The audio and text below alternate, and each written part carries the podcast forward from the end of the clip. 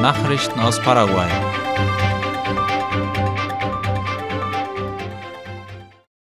Die Regierung beschließt den Staatshaushalt für das Jahr 2022. Wie IP Paraguay berichtet, hat die Exekutive den Gesamthaushalt der Regierung PGN für dieses Jahr mit einem Gesamtvolumen von 96,8 Billionen Guaraníes verabschiedet. Das entspricht einer Steigerung um 4,6 Billionen oder 5 Prozent gegenüber dem Haushaltsplan 2021. Laut der Agentur steht der Haushalt im Einklang mit der von der Regierung festgelegten Obergrenze für das Haushaltsdefizit von drei Prozent des Bruttoinlandsprodukts BIP. Etwa ein Drittel der vorgesehenen Ausgaben werden aus Steuern und den Einnahmen der Wasserkraftwerke bezahlt, die Hälfte sollen aus Einnahmen kommen, die die staatlichen Institutionen generieren. Die restlichen 16 Prozent des Haushaltsplanes werden durch Neuverschuldung gedeckt. Der Plan sieht die Schaffung von etwas mehr als 1000 neuen Stellen im Regierungsapparat vor. Abdo Benitez lehnt weitere Subvention der sogenannten Grenzhändler ab. Der Staatspräsident legte gestern sein Veto gegen ein neues Gesetz ein, das Gelder zur finanziellen Unterstützung der Menschen vorsieht, die vom Handel an den Grenzübergängen zu Argentinien leben. Das gab die staatliche Nachrichtenagentur IP Paraguay bekannt.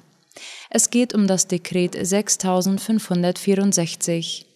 Es macht das Dokument ungültig, das der Kongress im Dezember an die Regierung geschickt hatte, mit dem Antrag auf eine neue Finanzspritze.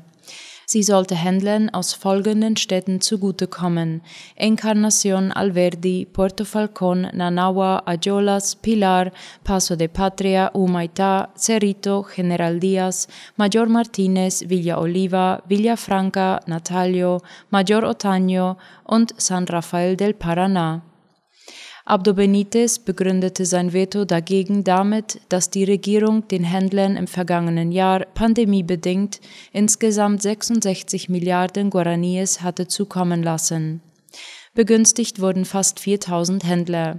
Es sei nicht alles Geld gebraucht worden, über den Rest habe man neu bestimmt, das für die Deckung von Rechnungen von Gastronomen, Hoteliers, Eventmanagern und Reisebüros geht. Diesen Unternehmen hatte die Regierung nämlich im Rahmen der Corona-Hilfen 50 Prozent ihrer Rechnung erlassen. Die Händler, die ins Steuerregister eingetragen sind und unter der Grenzschließung im Zuge der Corona-Maßnahmen litten, hatten von der Regierung per Gesetz 6.720 drei Mindestlöhne ausgezahlt bekommen. Davon ausgeschlossen waren Händler, die bereits Geld über das staatliche Subventionsprogramm für geschäftsbetreibende Petit-Vaux 2.0 erhielten. Die Grenzen zu Argentinien könnten angesichts des Anstiegs von Covid-19-Fällen wieder geschlossen werden. Nur drei Monate nach der Wiedereröffnung der Grenzen zu Argentinien, die ein Jahr und sieben Monate lang wegen der Pandemie geschlossen waren, erklärte das argentinische Gesundheitsministerium, dass es eine erneute Schließung aufgrund der Zunahme an Covid-19-Fällen nicht ausschließe. Darüber schreiben die Zeitungen ABC Color und Hoy. In Argentinien ist in den letzten Tagen eine Rekordzahl von Fällen der Omikron-Variante des Coronavirus verzeichnet worden. Am Mittwoch wurden in nur 24 Stunden mehr als 95.000 Fälle gemeldet. Daraufhin kündigte die Kabinettschefin des argentinischen Gesundheitsministeriums Sonja Tarragona an, dass die Grenzen wieder geschlossen werden könnten, sollte die Situation eskalieren.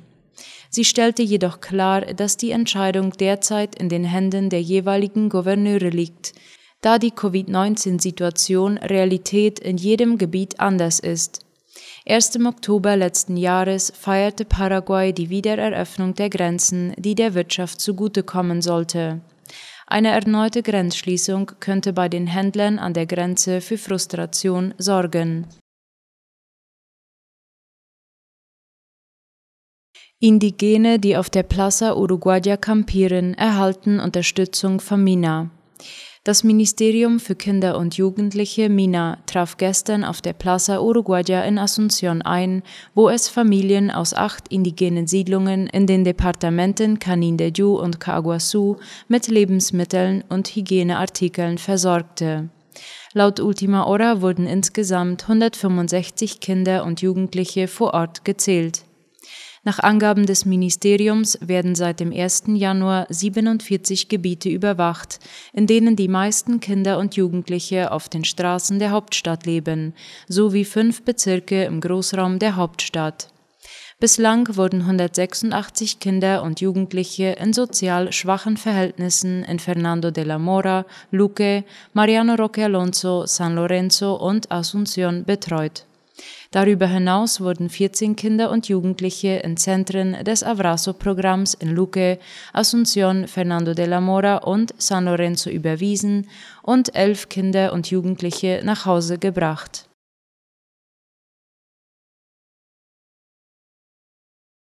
Das Gesundheitsministerium hat auf dem Rundkurs Ruven Dumont eine Situation für Corona-Schnelltests eingerichtet. Ab diesem Samstag sollen sich Menschen dort täglich von 7 bis 22 Uhr durchgehend und ohne Voranmeldung auf das Virus testen lassen können, wie Paraguay.com bekannt gab. Das Gesundheitsministerium reagiert mit der Eröffnung der Teststation auf die starke Nachfrage und die drohende Überlastung des Testsystems unter der Telefonhotline 154. Unter der Nummer können Menschen rund um die Uhr anrufen, wenn sie Fragen in Bezug auf Covid-19 haben. Gedacht ist die Nummer eigentlich auch dafür, dass man sich dort anmeldet, wenn man sich auf das Virus testen lassen möchte. Wegen der starken Nachfrage droht die Leitung aber überlastet zu werden. Geplant ist, dass bei der Teststation auf dem Rundkurs die Ergebnisse des Schnelltests noch an Ort und Stelle herausgegeben werden. Neben den Schnelltests können Menschen sich auf dem Rundkurs auch nach wie vor gegen die Viruserkrankung impfen lassen.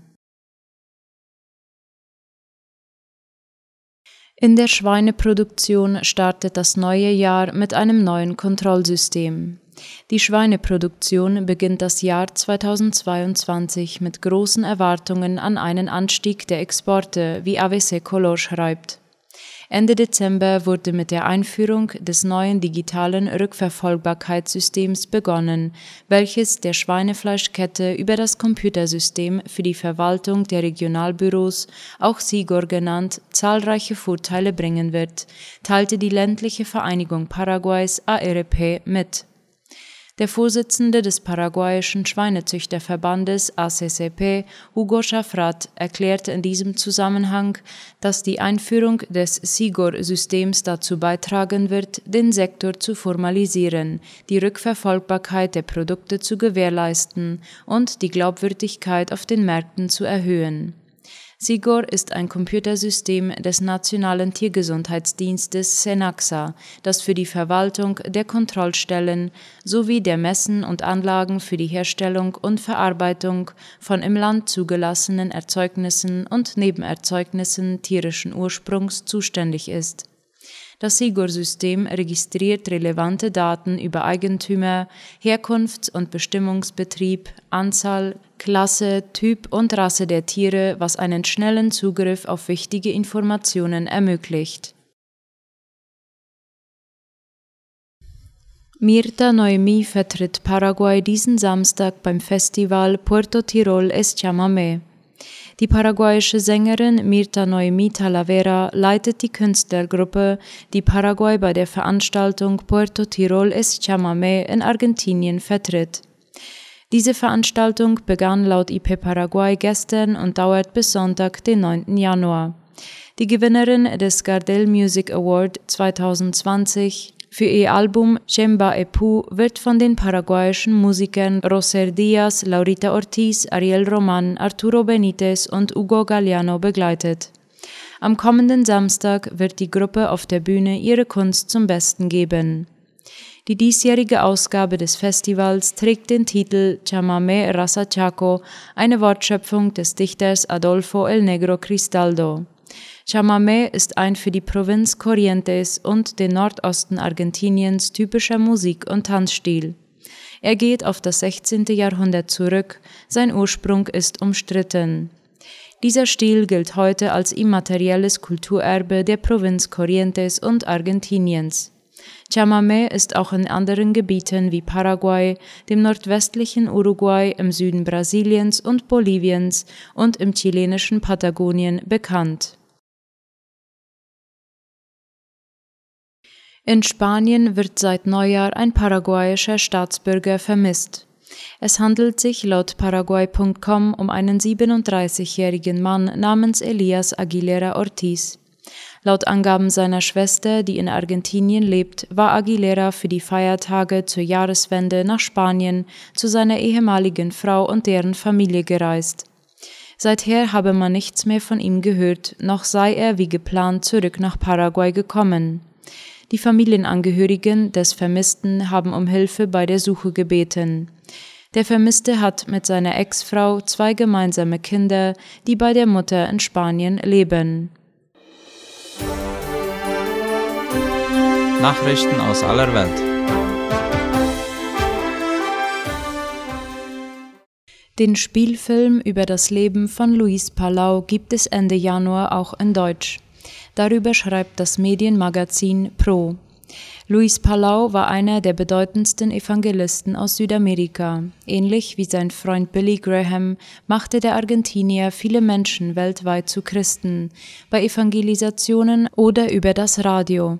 Nun erscheint ein Spielfilm über sein Leben. Der fast zweistündige Film erzählt zunächst, wie der erst zehnjährige Luis vom Glauben seiner Mutter, aber vor allem von dem seines Vaters beeindruckt wird. Der Spielfilm zeigt weiter die Ausbildung Paulus und wie er erste Schritte als Straßenprediger macht, bis hin zu dem bekannten Kurzprogramm Luis Palau Responde und den auch schon bekannten Massenveranstaltungen. Macron und von der Leyen keine Lösung in der Ukraine ohne die EU so die Deutsche Welle. Seit einer Woche hat Frankreich die EU-Ratspräsidentschaft inne. EU-Kommissionspräsidentin Ursula von der Leyen ist in Paris, um mit Präsident Emmanuel Macron über Details zu sprechen. Ein Punkt der Ukraine-Konflikt. Ursula von der Leyen dringt bei der Suche nach Lösungen für die Konflikte mit Russland auf eine Beteiligung der Europäischen Union, insbesondere was die zugespitzte Lage in Sachen Ukraine angeht. Es wird keine Lösung ohne Europa geben, sagte die EU-Kommissionspräsidentin in Paris. Sie verwies darauf, dass die EU die Ukraine mit 6 Milliarden Euro unterstütze und Sanktionen gegen Russland verhängt habe. Der französische Präsident Emmanuel Macron, der seit einer Woche die EU-Ratspräsidentschaft innehat, betonte, dass er gemeinsam mit Bundeskanzler Olaf Scholz für die Wiederaufnahme der Verhandlungen im Normandie-Format eintrete, das Frankreich, Deutschland, Russland und die Ukraine umfasst. Frankreichs Präsident zeigte sich zudem offen, mit Russland über neue Vereinbarungen zur Begrenzung der Gefahren durch Mittelstreckenraketen und Atomwaffen zu reden. Er verwies dabei auch auf die Aufkündigung des INF-Vertrags zum Verzicht auf landgestützte atomwaffenfähige Mittelstreckensysteme durch die USA. Wegen dieser unilateralen Entscheidung sei Europa nicht mehr von dem Vertrag abgedeckt. Wir können nicht in dieser Situation bleiben. Es liegt in unserer Verantwortung, sagte Macron.